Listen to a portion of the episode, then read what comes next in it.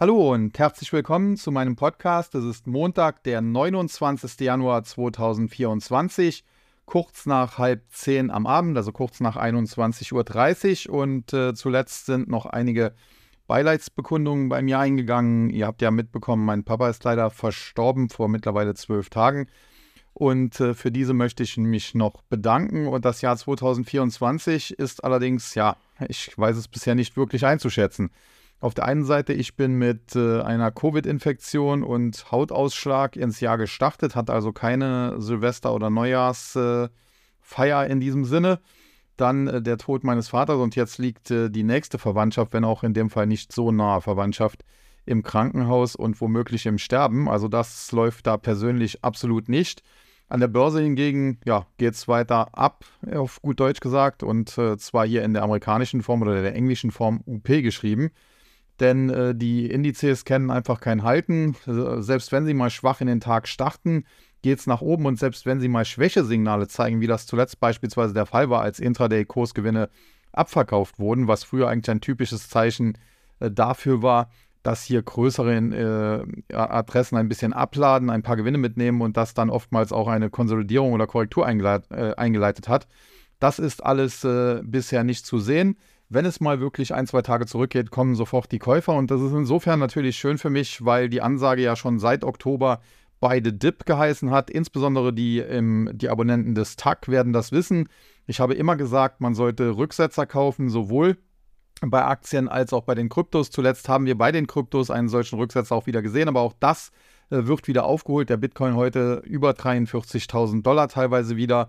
Und äh, charttechnisch sieht das jetzt auch doch nach einem ja, baldigen Ende der Korrektur aus. Kommen wir aber noch mal kurz äh, zu den Kryptos, äh, die hier aber generell nicht das Thema sein sollen, denn dort gibt es auch neue interessante Studien und zwar soll bis zum Jahre 2030 ähm, der Wert aller Stablecoins auf eine Billion US-Dollar und da ist jetzt die äh, amerikanische, äh, nee, die, die deutsche Billion gemeint, Entschuldigung, das sind also 1000 Milliarden. Und äh, der Wert aller Stablecoins soll auf diesen äh, Wert steigen. Aktuell muss man sagen, liegt das Ganze so im Bereich 135 bis 140 Milliarden Dollar. Und warum ist das ein positives Zeichen für den Kryptomarkt? Nun ganz einfach, weil die Stablecoins werden äh, kreiert. In der Regel ist es Tether, ist der größte Stablecoin mit über 96 Milliarden Dollar Market Cap. Dadurch, dass Leute eben US-Dollar in erster Linie, es gibt mittlerweile auch Euro-Stablecoins, aber in erster Linie US-Dollar einzahlen und dafür werden dann eben äh, Tether in dem Fall kreiert. Und äh, da gab es ja in der Vergangenheit auch wilde Gerüchte. Äh, grundsätzlich gefällt mir Tether persönlich auch nicht so gut, weil äh, dort äh, an der Gründung Beteiligte auch in Zusammenhang mit Kinderpornos und so weiter gebracht worden sind. Aber das hat sich bis heute alles nicht so wirklich negativ ausgewirkt und die Ermittlungen von Staatsanwaltschaften, insbesondere der Staatsanwaltschaft New York, die es hier gab, haben äh, ans Licht geführt, äh, dass es hier zwar durchaus kleinere Unregelmäßigkeiten gab, deswegen musste auch eine gewisse Geldstrafe bezahlt werden, aber im Großen und Ganzen konnte man da keine Betrugsvorwürfe etc. erharten, sprich äh, Tesla scheint tatsächlich eins zu eins äh, unterlegt zu sein mit US-Dollar. Das kann natürlich auch mal statt Cash auf dem Konto mit US-Staatsanleihen und so weiter sein, was natürlich auch zu Problemen führen kann. Wir haben das ja gesehen bei äh, dem Zusammenbruch äh, der Signature Bank und so weiter. Aber anscheinend sind sie da auch so breit aufgestellt, dass das kurzfristig zumindest äh, kein Problem war. Und generell, wie gesagt, muss man hier schon ganz klar annehmen, dass Tesla letztendlich dann doch seriös arbeitet. Zumindest äh, bisher, wie gesagt, konnten die Ermittlungsbehörden da keine Vorwürfe erharten. Und wenn aktuell, wie gesagt, der Wert aller Stablecoins bei 135 bis 140 Milliarden US-Dollar liegt und das bis zum Jahr 2030 auf 1000, US 1000 Milliarden US-Dollar ansteigen soll, dann ist das etwa eine Versiebenfachung.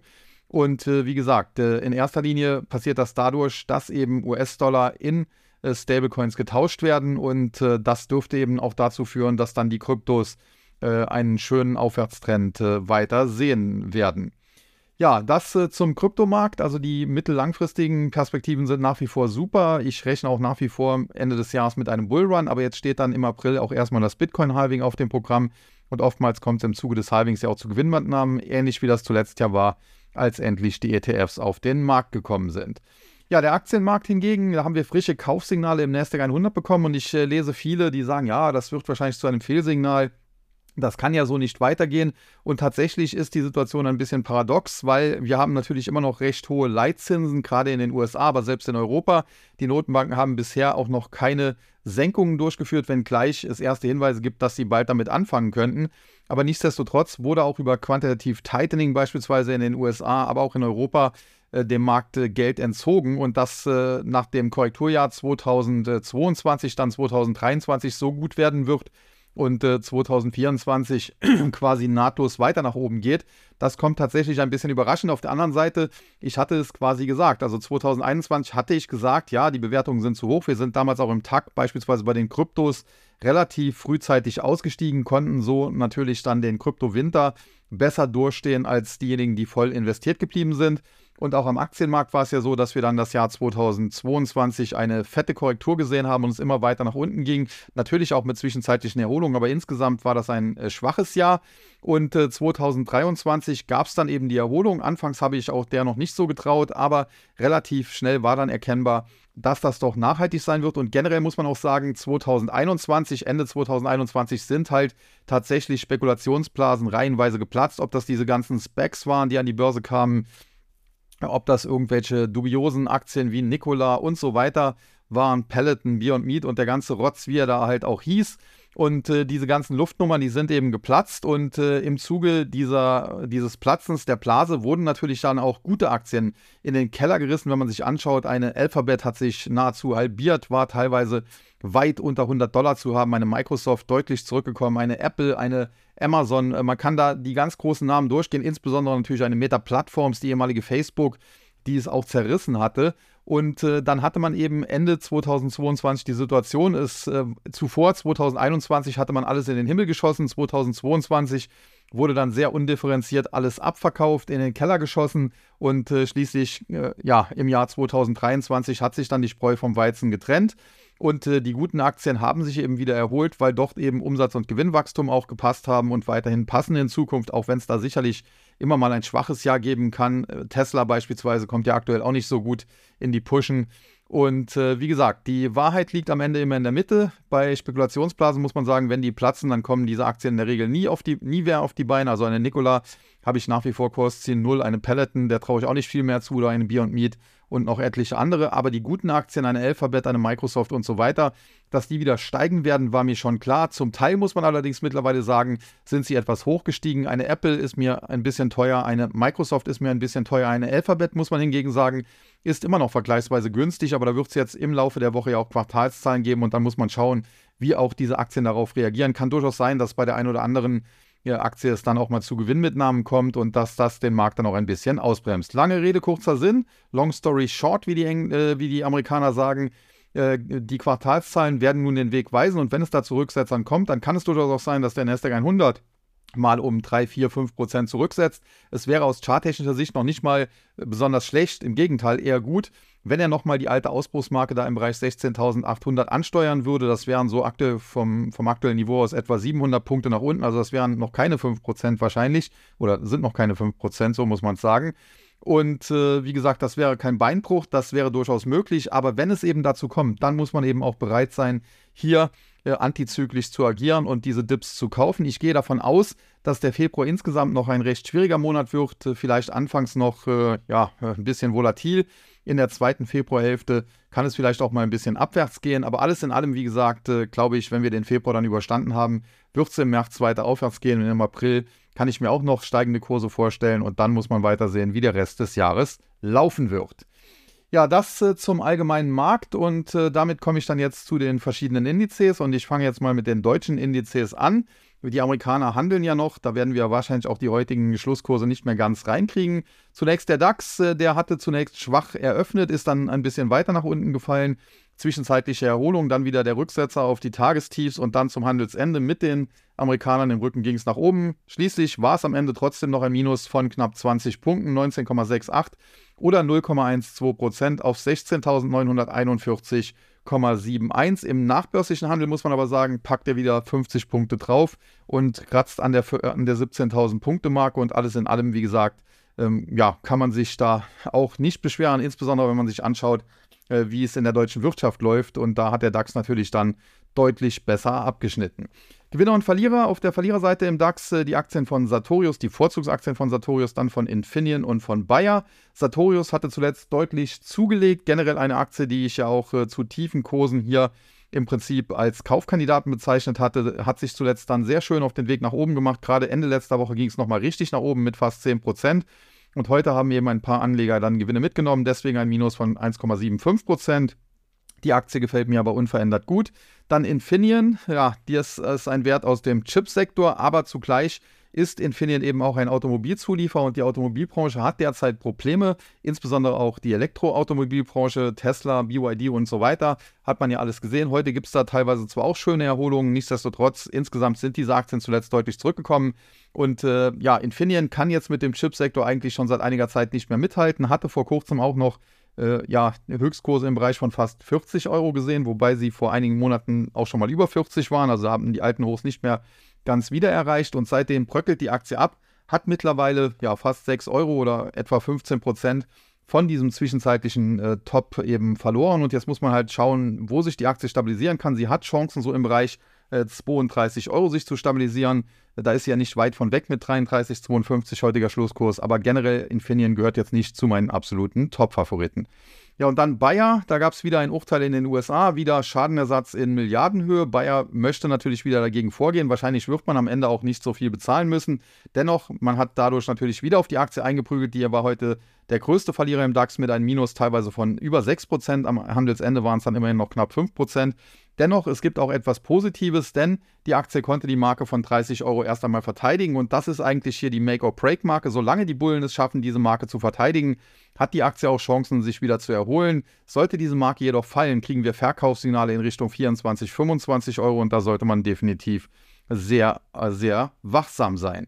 Ja, dann die Gewinnerseite. Rheinmetall hatte ich vor kurzem im äh, freien Stream als Kaufkandidaten bezeichnet, so im Bereich 270, 275, 280 Euro. Kursziel war 330 bis 340. In der Spitze waren wir bei 338 knapp. Zuletzt gibt es ein paar Gewinnmitnahmen. Generell muss man natürlich sagen, Rheinmetall ja, ein Unternehmen, was aktuell gute Geschäfte macht, aufgrund der ganzen Kriege in der Welt, insbesondere natürlich dem Krieg in der Ukraine.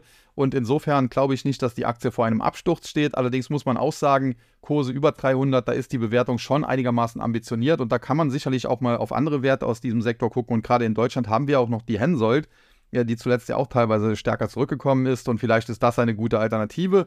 Wer allerdings schon länger in Rheinmetall drin ist und äh, sie sehr tief gekauft hat, der kann sicherlich auch an Bord bleiben. Und heute, wie gesagt, ging es ja auch 3% nach oben. Dann zweitgrößter Gewinner Zalando, hatte ich hier vor kurzem ja noch besprochen, hatte gesagt, eigentlich kriegen wir langsam Verkaufssignale auf der Unterseite in Richtung 16 Euro. Aber ob wir das wirklich sehen, das kann ich mir fast nicht vorstellen, weil die Aktie dann doch wirklich fundamental sehr günstig ist. Tatsächlich ist es aber so gekommen. Wir haben die Marke von 20 durchbrochen, sind erstmal in Richtung 18 gefallen, dann Pullback in Richtung 20, haben es nicht ganz erreicht, 1975 sowas um den Dreh. Und dann haben wir nahezu punktgenau die Marke von 16 Euro angesteuert, waren mal ein paar Cent runter. Und mittlerweile stehen wir eben wieder bei 1965,5 heutiger Schlusskurs. Allerdings, äh, charttechnisch muss man sagen, sieht das gar nicht mal so verkehrt aus. Allerdings müssen die Bullen eben am Ball bleiben. Die Aktie muss nachhaltig über die 20 Euro wieder steigen und dann weiter Gas geben in Richtung 24, 25 und dann wäre sie endgültig aus dem Schneider. Bis dahin ist aber noch ein bisschen Zeit. Jetzt nach dieser Kursrally in den letzten Tagen kann es erst auch nochmal Rücksetzer geben, vielleicht so in Richtung 18. Aber wie gesagt, dann ganz klar darauf achten. Erstens wird die Marke von 20 Euro nachhaltig geknackt und vor allen Dingen kann sich die Aktie anschließend über 20 Euro behaupten. Wenn das der Fall wäre, wäre sie aus meiner Sicht charttechnisch ein Kaufkandidat. Ja, und der Tagesgewinner im DAX mit einem Plus von knapp 3,5 Prozent, die Aktie von Continental. Hat sich zuletzt auch ganz schön entwickelt, muss man ganz klar sagen. Und hier gibt es ja immer noch die Aussage von Wolfgang Reitzle, der ja früher auch Chef, glaube ich, von BMW war und später bei Linde einen super Job gemacht hat, der zuletzt auch Angela Merkel und ihre Politik hart kritisiert hat. Und äh, der ist eben, glaube ich, Aufsichtsratschef bei Continental und hat vor, ja, ist schon ein paar Wochen her, die klare Ansage gemacht, er möchte auch Continental in die Erfolgsspur führen und äh, dann sich erst in den Ruhestand, in die Rente verabschieden. Und äh, da hat er einiges angestoßen und äh, zuletzt, wie gesagt, lief die Aktie ganz gut. Jetzt kommt es aus charttechnischer Sicht darauf an, äh, die Aktie ist jetzt über 75, das ist erstmal schon ein positives Zeichen. Jetzt müssten noch äh, der Widerstand im Bereich 78 bis 80 rausgenommen werden. Wenn es über 80 geht, hat die Aktie Platz in Richtung 95 bis 100 und generell gefällt mir Continental ganz gut, wobei da hängt auch immer so ein bisschen mein Herz an der Aktie, denn Continental war neben McDonald's, Microsoft und Nike eine meiner vier ersten Aktien, die ich jemals überhaupt gekauft habe damals. Ja, damit weiter zum MDAX, äh, der heute ebenfalls am Handelsende ein kleines Minus verzeichnen musste. 72,79 Punkte oder 0,28 Prozent ging es nach unten auf 26.101,78. Auch hier natürlich nachbörslich sieht das Ganze schon wieder etwas besser aus. Da sind wir etwa 70 Punkte höher. Und äh, ja, muss man mal schauen, wie das dann in den nächsten Tagen hier weiterläuft. Auf der Verliererseite im MDAX hatten wir heute auf jeden Fall die Aktien von Delivery Hero, von denen halte ich bekanntlich wenig bis gar nichts. Deswegen die Kursentwicklung hier, äh, ja, ich will jetzt nicht sagen, freut mich, aber sie war erwartbar. Es gibt hier allerdings, das ist bei vielen Schrottaktien so, immer mal wieder auch Short Squeezes oder ja, explosive Kursrallies. Sehen wir heute beispielsweise bei Lucid in den USA wo einige Gerüchte ausreichen, dass äh, der saudische Herrscher bald mal in einem Lucid äh, vorfahren könnte. Und da muss man wissen, äh, der saudische Staatsfonds hat eben in Lucid investiert. Also das würde dann durchaus in gewisser Weise Sinn ergeben, wenn man versucht, da sein Investment irgendwie so ein bisschen zu retten. Aber sei es wie es sei, äh, solche Schrottaktien, wie gesagt, die springen irgendwann auch mal nach oben und äh, das haben wir zuletzt teilweise auch bei Delivery Hero gesehen, aber langfristig haben wir eine Aktie im Niedergang, das muss man so ganz klar sagen. Und das Einzige, ja, was man hier noch so ein bisschen positiv anmerken kann, so der Bereich 22, 23 Euro, wo wir jetzt wieder hingefallen sind, das war in der Vergangenheit eine charttechnische Unterstützung, ein charttechnischer Support. Wenn der hält, hat die Aktie kurzfristig durchaus die Möglichkeit, Richtung 27, 50, 28 oder vielleicht sogar 30 zu steigen. Also jetzt aktuell shorten würde ich sie nicht. Aber wenn sie das tatsächlich dann täte, dann wäre sie mit Sicherheit wieder ein Short-Kandidat, denn früher oder später wird sie natürlich unter die Marke von 22 und dann auch unter 20 fallen und wahrscheinlich äh, dann weiter ja, äh, Fahrt nach unten aufnehmen. Zweitgrößter Verlierer des Tages die Aktie von Siltronic, hier ein Minus von 4,5%. Äh, und äh, Siltronic äh, sah ja zuletzt äh, charttechnisch äh, gar nicht so schlecht aus und äh, es gab auch viele positive Kommentare zu der Aktie von Analystenseite, aber auch von dem einen oder anderen ja, Experten, sage ich mal, wobei sich das jetzt nicht auf Stocks 3 Experten unbedingt nur bezieht. Und ja, nichtsdestotrotz, die Aktie hat es am Ende nicht geschafft. Äh, sie hat bisher den charttechnischen Widerstand da im Bereich 92,50 bis 94 äh, Euro nicht rausnehmen können. Es gibt noch einen Aufwärtstrend, muss man ganz klar sagen, aber die ähm, ja, Bullen, die verlässt so langsam die Kraft. Die Bären scheinen langsam das Zepter in die Hand zu nehmen. Und was hier alle so toll an äh, Siltronic gefunden haben zuletzt, das kann ich ohnehin nicht so ganz nachvollziehen. Klar, der Chipsektor ist super gelaufen, besser als auch ich erwartet hätte. Und äh, Siltronic stellt halt Vorprodukte her mit seinen Wafern, aber generell muss man natürlich sagen, im internationalen Wafergeschäft ist Siltronic eigentlich eine kleine Nummer. Es sollte ja hier eine Übernahme mal geben, äh, glaube durch Chinesen auch. Die wurde ja dann abgeschmettert von Habeck, vom Wirtschaftsminister selbst. Und ja, jetzt äh, dümpelt halt das Unternehmen so ein bisschen vor sich hin. Das ist so ein bisschen vergleichbar mit SMA Solar. Eigentlich braucht man wahrscheinlich die Wafer von Siltronic äh, nicht so wirklich. Aber wenn sie dann halt komplett aus sind, wenn nicht genug produziert werden kann, dann greift man im Zweifel eben auch auf die zurück. Und äh, das ist so ein bisschen die Hoffnung. Aber alles in allem, wie gesagt, bin ich kein großer Fan der Aktie und äh, charttechnisch zieht sich das Ganze auch immer mehr zu. Ja, und der Tagesverlierer mit einem Minus von über 9%, die Aktie von Hochtief, ursprünglich mal ein Baukonzern, mittlerweile ja eher so ein Dienstleister in diesem Bereich, sprich man baut beispielsweise ja, Flughäfen und so weiter und äh, betreibt die dann aber auch. Äh, das äh, generell, muss man sagen, ein äh, besseres Geschäftsmodell als zuvor, aber Jetzt zuletzt die Aktie auch wieder sehr weit nach oben gelaufen, bis auf über 110 Euro. Man hat hier, auch, wenn ich das richtig im Kopf habe, einen spanischen Großaktionär.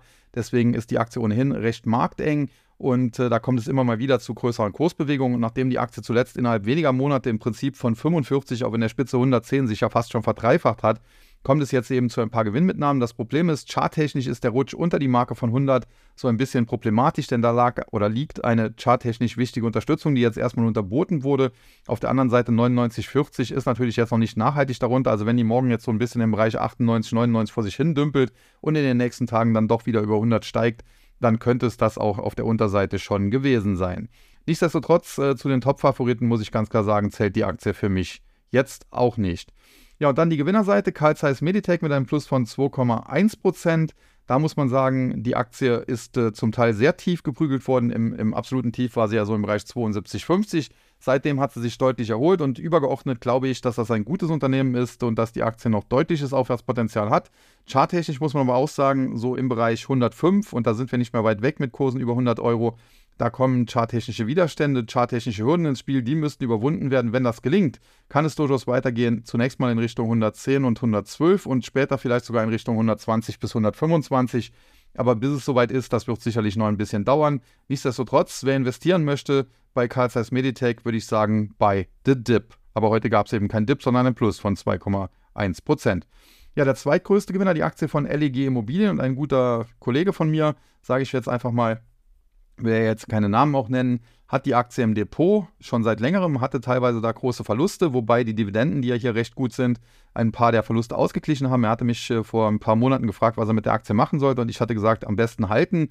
Äh, durch die Dividende sind ja schon ein paar der Verluste weg und äh, ich gebe der Aktie durchaus die Möglichkeit, dass die deinen Kaufkurs eben wieder sieht und der lag, glaube ich, so im Bereich 84, 85. Jetzt muss man sagen, zuletzt ist sie bis 80 gelaufen, dann abgeprallt aber das war eigentlich eine charttechnisch ja notwendige und auch lupenreine Korrektur, ging so etwa in dem Bereich nicht ganz 70 Euro.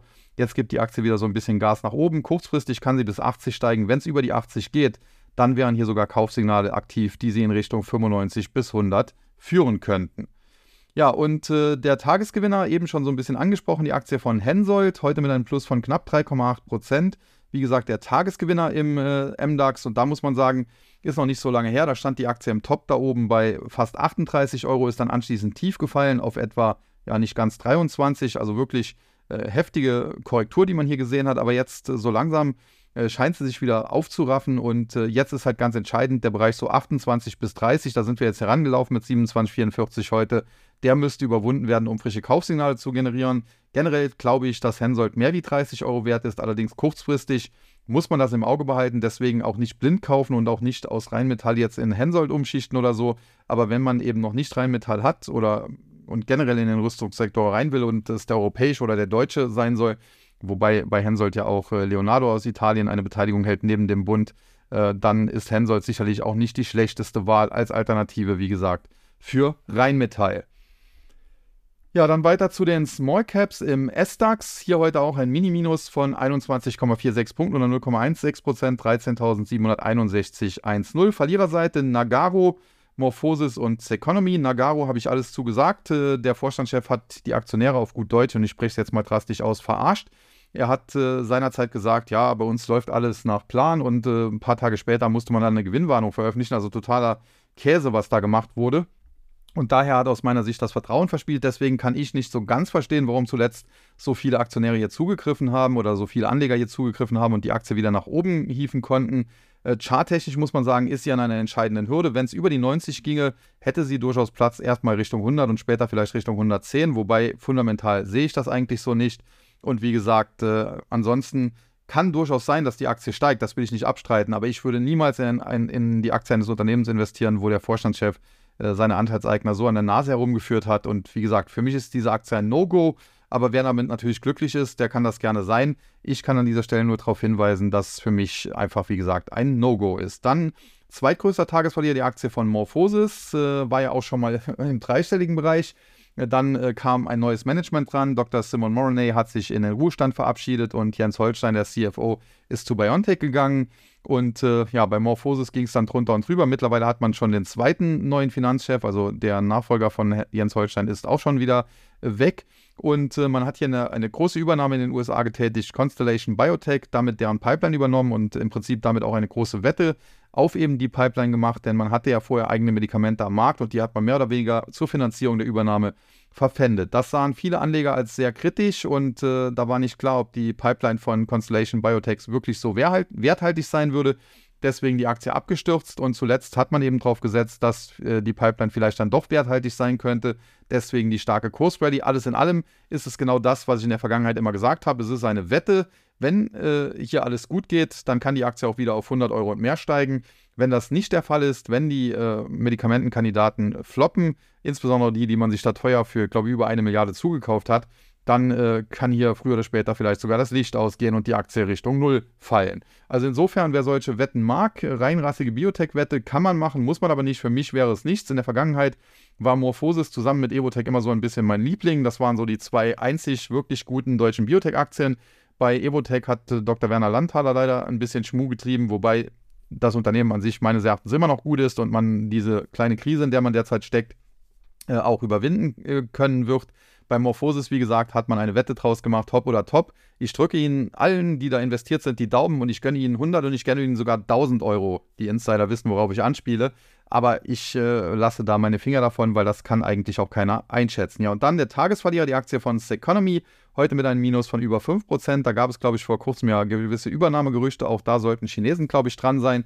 Ja, die Aktie hat sich dann zwischenzeitlich auch äh, ein bisschen erholen können. Aber mittlerweile muss man schon ganz klar sagen, ja, äh, ist da ja schon wieder so ein bisschen der Wurm drin. Es gab eine schöne Erholung, ausgehend allerdings auch von sehr tiefen Ständen, da unten unter 1,75 ging es in der Spitze auf über 2,50 und jetzt zuletzt bröckelt das schon wieder ab. Also wenn dann nicht tatsächlich eine Übernahme kommt, wenn die Gerüchte sich nicht bewahrheiten, ja, dann äh, glaube ich, dann wird das hier über kurz oder lang auch kein gutes Ende nehmen äh, bei Seconomy für die Anleger, die da an Bord sind und hier vielleicht auch schon länger an Bord sind. Und ich glaube, auch Freenet gehört ja da dazu. Ja, dann die Gewinnerseite, Pro7 Sat1, Billfinger und GFT. Pro7 Sat1, auch ein aus meiner Sicht sterbendes Unternehmen. Lineares Fernsehen wird über kurz oder lang dem Streaming weichen, auch wenn natürlich Pro7 oder auch RTL natürlich versuchen, mit entsprechenden Angeboten dagegen zu halten. Aber so wirklich durchschlagend erfolgreich sind die, glaube ich, bisher alle nicht. Und gegen Netflix, die über 100 Millionen zahlende Kunden weltweit haben, wird das dann eh schwer. Netflix hat kürzlich ja die Rechte äh, für WWE-Übertragung, glaube WWE Raw, also Wrestling, wer da sich da nicht auskennt, gekauft und ich glaube, wir haben 5 Milliarden Dollar oder so dafür bezahlt und ich glaube nicht, äh, dass das äh, ja, einer Pro7 oder einer RTL so einfach möglich wäre. Naja, sei es wie es sei, äh, die Aktie zuletzt sehr tief gefallen, im Tief unter 5 Euro. Jetzt erholt sie sich so ein bisschen, weil es natürlich auch ein bisschen Konjunkturoptimismus gibt. Das würde natürlich auch den Werbemarkt beflügeln und damit natürlich auch Pro7 Sat1 und RTL helfen. Aber so wirklich begeistert bin ich von der Aktie, wie gesagt, trotzdem nicht. Dann Billfinger anderer Baukonzern, andere Baustelle, wenn man so will. Und hier auch anderer Kursverlauf, denn die Aktie hat zuletzt ebenfalls gut Gas gegeben, muss man sagen, hat aber mit dem Bruch der Marke von 37,50 ein Kaufsignal generiert. Prinzipiell hätte sie eigentlich Platz bis 45, aber im Bereich 40 kommt eben nochmal so ein Widerstand. Und den, an den sind wir jetzt herangelaufen. 39,58 heute der Schlusskurs. Ein Plus war das von immerhin 3,56 Prozent. Und wie gesagt, jetzt in den nächsten Tagen wird sich entscheiden, ob sie an der 40-Euro-Marke wieder ausgebremst wird, ob die Bären da wieder erstmal so ein bisschen übernehmen oder ob die Bullen durchziehen. Wenn sie durchziehen, kann ich mir 45 bis 46, im Bestfall vielleicht sogar 48 Euro auf der Oberseite vorstellen. Und äh, tendenziell, Billfinger begeistert mich jetzt nicht, ist jetzt kein Top-Favorit, aber wer die Aktie hat, kann sie zumindest erst einmal halten. Ja, und der Tagesgewinner, die Aktie von GFT Technologies, ein Plus hier von 8,8 Prozent. Das äh, kann sich natürlich absolut sehen lassen, das kann man nicht anders sagen. Und äh, Grund hier war, äh, GFT Technologies hat einen Zukauf gemeldet und äh, dieser Zukauf, den, der wurde von Analysten äh, gelobt und deswegen gab es dann einige Hochstufungen auch für die Aktie Warburg beispielsweise Kursziel 47, wobei man auch sagen muss, die hatten zuvor schon eins von 46,50. Also jetzt so viel haben sie da nicht dran geschraubt. Nichtsdestotrotz, sie haben die Kaufempfehlung nochmal bestätigt. Es gab auch andere Analysehäuser, die eben hier sich positiv geäußert haben und das hat heute eben zu diesem Kursplus von 8,8% geführt. Generell muss man allerdings sagen, charttechnisch ist die Aktie noch nicht frei nach oben. Da müsste sie noch ein bisschen Gas geben, so über 34 da kann es sogar dann bis 40 gehen. Aus fundamentaler Sicht äh, kann ich aber ja den Kaufempfehlungen da zustimmen, muss man schon fast sagen. Denn äh, die Aktie ist eigentlich ein, ein gutes Investment aus meiner Sicht, äh, ein gut gemanagtes Unternehmen. Äh, und äh, die Aktie teilweise, die, die war ja noch Ende letzten Jahres in den Tiefs unter 24 Euro. Da war sie viel zu tief, viel zu niedrig gepreist. Und äh, das ändert sich jetzt so ein bisschen. Und wie gesagt, wenn sie es schafft, über 34 zu steigen und das zu halten, dann wären hier sogar 40 Euro durchaus noch drin. Ja, das war dann der S-DAX und dann kommen wir noch zum Tech-DAX, den deutschen Technologiewerten. Und da hatten wir heute ein etwas größeres Minus, 16,01 Punkte oder 0,48 Prozent, 3.343,86. Verliererseite Nagaro, Morphosis, Siltronic, alle bereits besprochen. Gewinnerseite Verbio, Vereinigte Bioenergie, Carl Zeiss Meditech und Hensoldt. Hensoldt und Carl Zeiss Meditech auch schon besprochen, bleibt noch Verbio. Und da muss man sagen, war ja ein Short-Kandidat, beispielsweise auch im Total Return Börsenbrief, ist ja auch alles perfekt aufgegangen. Und jetzt heute geht es 1,3, 1,4 Prozent nach oben. Da muss man sagen, erstens, das ist natürlich übergeordnet ein Tropfen auf den heißen Stein. Das ist quasi eine kleine Gegenbewegung. Aber generell muss man auch sagen, das ist das Problem bei Shorts. Wir sehen das nachher vielleicht noch bei Lucid. Äh, grundsätzlich selbst die größte Schrottaktie, die um 80% oder 90% gefallen ist, kann immer mal wieder zwischenzeitlich auch Kurssprünge von 30, 40% hinlegen. Und das Problem ist halt, diejenigen, die oben eingestiegen sind, beispielsweise über 100 gekauft hat und dann fällt die Aktie auf 10, dann hat er 90% verloren. Und wenn die halt von 10 50% zulegt, ist sie bei 15. Das heißt, da hat er äh, immer noch nicht viel gewonnen äh, wer ganz oben gekauft hat. Also kommt natürlich ein bisschen besser raus mit 15 als mit 10, aber jetzt der ganz große Burner ist das halt nicht. Und das ist eben ja die Tücken der Prozentrechnung. Und wie gesagt, Verbio ist noch nicht so lange her und ich habe immer wieder vor der Aktie, ähnlich wie auch bei SMA Solar, äh, zu Höchstkursen da gewarnt, als die bei 85, 80, 75, 70, 60 und so weiter stand. Ja, und mittlerweile sind wir eben unter 20 angekommen. Heute, wie gesagt, eine Gegenbewegung, ein Tropfen auf den heißen Stein. Die Tiefskurse, die wir gesehen haben, die waren unter 19, jetzt sind wir bei 1980 und diese Erholung, die wir derzeit sehen, muss man mal abwarten, denn man muss sagen, mittlerweile, also Verbio ist jetzt kein Top-Favorit von mir und ich sehe das Unternehmen auch nicht super positiv und so weiter. Aber mittlerweile ist die Aktie halt so ausgebombt, äh, dass sie schon fast günstig tatsächlich erscheint. Und shorten würde ich sie auf diesem Niveau, also unter 20 Euro definitiv nicht mehr. Wenn es deutlicher nach oben ginge, vielleicht 30 oder mehr, könnte man sich das nochmal anschauen. Aber auf diesem Niveau nicht mehr shorten, sondern im Gegenteil vielleicht mal einen Short, wenn man ihn hat, auch eindecken. Und ansonsten, ja, wer die Aktie nicht hat, der muss da auch nicht groß was tun. Und wer sie halt long hat, der hat ein Problem, aber da kann ich leider nichts dran ändern, denn mehr als darauf hinweisen, äh, dass die wahrscheinlich sehr stark fallen wird, kann ich halt nicht tun. Ja, und jetzt haben wir schon nach äh, 22 Uhr und damit eigentlich die Schlusskurse aus Amerika. Allerdings haben wir leider bei Stock 3 die immer so ein bisschen zeitverzögert und äh, deswegen kann ich dann trotzdem nicht 100% darauf eingehen. Naja, sei es wie es sei, der Dow Jones äh, am Handelsende, ich schaue mal gerade, hat mit einem Plus äh, wohl offiziell geendet von fast 0,6 Prozent, 224 Punkte waren es. Der Nasdaq hat auch richtig Gas gegeben. Ich habe jetzt hier leider nur den äh, Nasdaq Composite zunächst mal, aber ich kann auch schnell den Nasdaq 100 noch dazu nehmen. Wenn er es dann hier öffnet, ja, ein Plus von 175,26 Punkten oder gut einem Prozent. Knapp 17.600 kann sich also auch sehen lassen. Auch die Untersektoren fast alle im Plus. Der, äh, der Biotech-Sektor nicht ganz so stark. Wow, doch 1,7 Prozent, habe ich mich leider verguckt. Also es sieht alles in allem sehr, sehr gut aus. Schauen wir mal, was der SOX gemacht hat. Der Philadelphia Semiconductor Index, ja, auch der heute 1% draufgepackt. Also alles in allem äh, durch die Bank, äh, ja, grüne Vorzeichen. Also das sieht definitiv gut aus. Schauen wir uns jetzt äh, die Gewinner und Verlierer an. Wie gesagt, Dow Jones, hier bei mir zeitverzögert ist er noch 165 Punkte im Plus. Tatsächlich waren es 225 am Schluss. Ja, bei mir auf der Verliererseite American Express, Walgreens, Boot Alliance und Verizon. American Express zuletzt nach Zahlen über 6% plus, gibt heute ein paar Gewinnmitnahmen, 0,7% geht es da nach unten. Kein Beinbruch. Dann Walgreens Boot Alliance, oft besprochen, hat ein neues Management bekommen. Es gibt Hoffnung auf den Turnaround. Tatsächlich scheint die Aktie auch ihren Abwärtstrend ja, so langsam zu beenden. Aber das ist noch zu früh, um das jetzt hier auszurufen. Deswegen eine Aktie für antizyklische Anleger, die sich mal auf die Watchlist packen könnten. Und dann Verizon Communication zuletzt ebenfalls ganz gut gelaufen. Ist ja auch ein schöner Dividendenzahler, hat zuletzt auch ganz gute Quartalszahlen, muss man auch ganz klar hier sagen. Und äh, dementsprechend, ja, schöne Kursrally ausgehend von den Tiefs da unten bei etwa 30, mittlerweile auf über ja fast schon 42 äh, Dollar gestiegen, also fast 40 Prozent.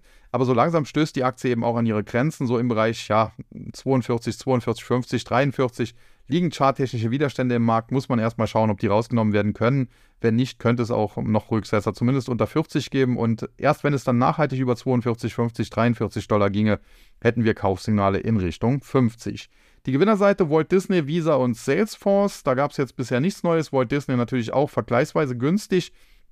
Charttechnisch sieht das heute gut aus, scheint sich nachhaltig über 96, über 95 und 96 Dollar halten zu können. Das wäre dann ein Kaufsignal, könnte die Aktie weiterschieben in Richtung 105 bis 110.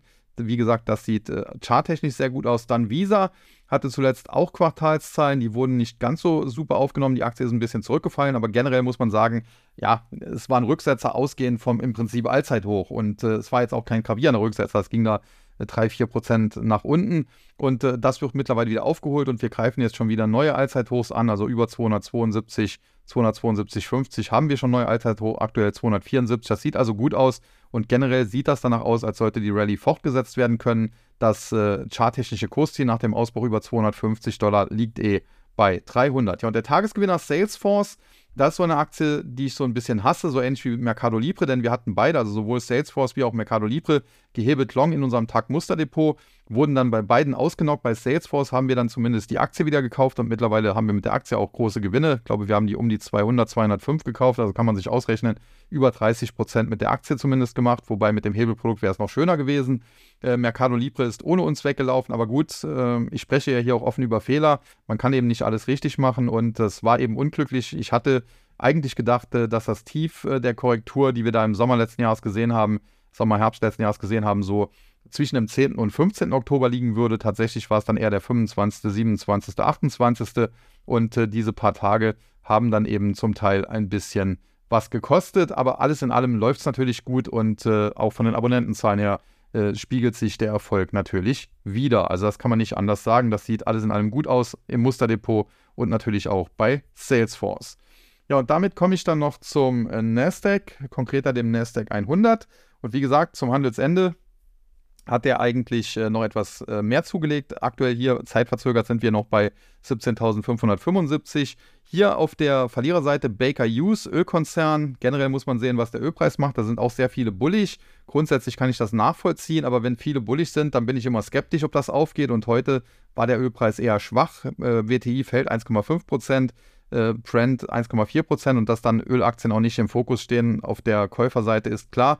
Wie gesagt, äh, Baker Hughes als Ölkonzern, die Aktie fällt 1,6 Prozent. Dann zweitgrößter Verlierer aus China, JD.com, quasi die Amazon Chinas, hatte sich zuletzt ausgehend von Tiefskursen im Bereich ja, unter 21 Dollar etwas erholt. Charttechnisch muss die Aktie jedoch über 24 und 25 Dollar, um äh, besser auszusehen. Das hat sie jetzt erstmal nicht geschafft. Dennoch abschreiben würde ich sie nicht äh, muss man ganz klar sagen. Also wir haben die Aktie jetzt nicht irgendwie, aber wir haben sie unter Beobachtung. Und wie gesagt, wenn sie über 24 und insbesondere über 25 Dollar klettern kann, dann würde sie langsam interessant werden. Solange sie das nicht schafft, muss man aber auch ganz klar sagen, was sie da unten macht bei 22, 23 Dollar. Äh, das muss man zwar beobachten, aber da muss man definitiv noch nicht in das äh, zuletzt fallende Messer greifen. Ja, und der Tagesverlierer mit einem Minus von fast 8%, J, äh, JDD, äh, PDD Holdings, die ehemalige Pinduoduo, auch durch Temu bekannt. Und hier hatte ich zuletzt gerade auch im TAC auf viele Fragen hingewiesen, dass das nach einer Top-Bildung aussieht im Bereich so 150 Dollar und das zeichnet sich jetzt immer mehr ab. Die Aktie hat sich einige Wochen, muss man schon fast sagen, im Bereich 150 Dollar aufgehalten, hat es aber nicht geschafft, sich nach oben zu befreien, neue Kaufsignale zu generieren. Und jetzt fällt sie ab und ja, von 150 ist sie jetzt schon auf 130 gefallen. Das sind schon mehr als 10% Minus. Und prinzipiell kann sie auch noch weiterfallen. Eigentlich ein Gap würde sie erst schließen, wenn sie im Bereich 120 landen würde. Ob das jetzt noch passiert, muss man sehen. Aber ich würde auch hier nicht in Anführungszeichen ins fallende Messer greifen, wenngleich ich für China generell eigentlich optimistisch bin. Aber da würde ich eher eine Alibaba, Tencent, äh, bevorzugen als jetzt PDD Holding, auch wenn die zuletzt sehr stark waren. Und dann die Gewinnerseite im Nasdaq 100, um das Ganze noch zu komplementieren.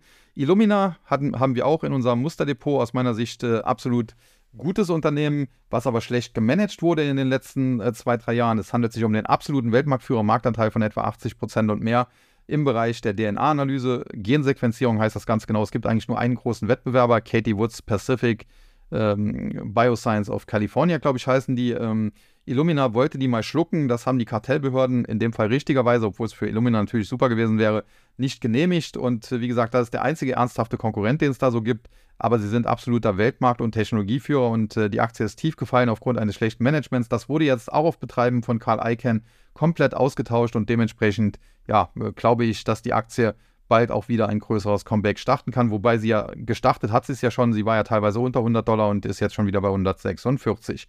Ja, dann der Trade Desk, äh, so Bereich Videowerbung im Bereich Online-Werbung und äh, auch eine Aktie, die äh, ja zunächst sehr gehypt wurde und dann äh, deutlich korrigieren musste, insbesondere im Jahr 2022, hat dann den Boden gefunden, so im Bereich um 40 Dollar. Zwischenzeitlich starker Anstieg auf über 90, zuletzt wieder heftige Korrektur, aber ich glaube, sie hat jetzt auch wieder so ein bisschen den Boden gefunden, so im Bereich um die 60 Dollar war das diesmal. Man muss sagen, charttechnisch ist sie nach oben noch nicht ganz frei. Der Korrekturtrend ist noch intakt, aber die Bullen arbeiten dran dass die Aktie darüber ausbrechen kann. Und wenn sie das äh, tun würde, wenn sie also über 72, insbesondere auf 75 Dollar steigen könnte, dann wären schnell auch wieder 90 Dollar drin und über 90 äh, kann es dann auch sehr schnell dreistellig werden. Also insofern Trade Desk mal auf die Watchlist packen. Noch nicht unbedingt jetzt heute da reinspringen, aber mal auf die Watchlist packen. Ja, und der Tagesgewinner, ich habe schon so ein bisschen mehrfach gesagt, die Aktie von Lucid. Da gibt es keine wirklichen News, es gibt nur Gerüchte. Wie gesagt, äh, der was ist das, Scheich oder so von Saudi-Arabien, MBS, der könne sich demnächst mal mit einem Lucid ablichten lassen und das würde natürlich dann äh, dem Unternehmen gut tun, wenn ein solcher Milliardär quasi mit einem solchen Auto durch die Gegend düsen würde. Naja, muss man wissen, Saudis, äh, die sind hier halt investiert. Es gibt auch noch andere Gerüchte dazu. Ähm, da gibt es äh, sehr, sehr viele Spekulationen, aber long story short auch hier. Ich glaube, dass der Hauptgrund für das Plus von heute 27 Prozent neben dem natürlich sehr positiven Gesamtmarkt, der muss natürlich auch mitspielen, äh, in erster Linie ist, dass es hier Short-Eindeckungen gab und gibt, äh, denn die Aktie ist zuletzt natürlich gefallen wie ein Stein, ist noch nicht so lange her. Äh, Mitte Dezember letzten Jahres, also kurz vor Weihnachten, da stand sie bei 5,26, 5,30 hier im Hoch und im Tief ist sie dann runtergefallen bis auf 2 2,53, 2,54, also hat sich mehr als halbiert. Und äh, ja, da sieht man das, was ich eben gesagt habe, auch zu den Shorts. Äh, Wenn es eben da um 50, 60 oder sogar 90 Prozent runterknallt, dann hilft hinterher halt auch eine Erholung um 20, äh, 30 oder wenn es um 90 Prozent runterknallt, auch um 50 Prozent nicht viel. Das sind die Tücken der Prozentrechnung. Nichtsdestotrotz, was man bei Lucid sagen muss, die heutigen Kursgewinne, die müssen noch nicht ganz das Ende der Fahnenstange sein. Wenn die, dieser Short Squeeze, den es da wohl so ein bisschen gibt, weitergeht, hätte die Aktie noch Luft bis etwa 3,75, wenn es überschießt, vielleicht sogar bis 4 Dollar dann sollte man wieder schauen, ob man nicht vielleicht auf der Short-Seite was machen kann. Aber wie gesagt, dann schauen, das heißt jetzt nicht, dass man es unbedingt direkt tun soll, zumal man auch sagen muss, Lucid Group ist ja mehr oder weniger für amerikanische Verhältnisse schon ein Penny-Stock. Und äh, da ist natürlich Shorten dann immer besonders schwierig, weil solche Aktien, wenn da natürlich viele Trader sich long drauf stürzen und, und die vielleicht sogar stark geschortet sind, dann wird das hier natürlich einen, einen epischen äh, Short Squeeze geben.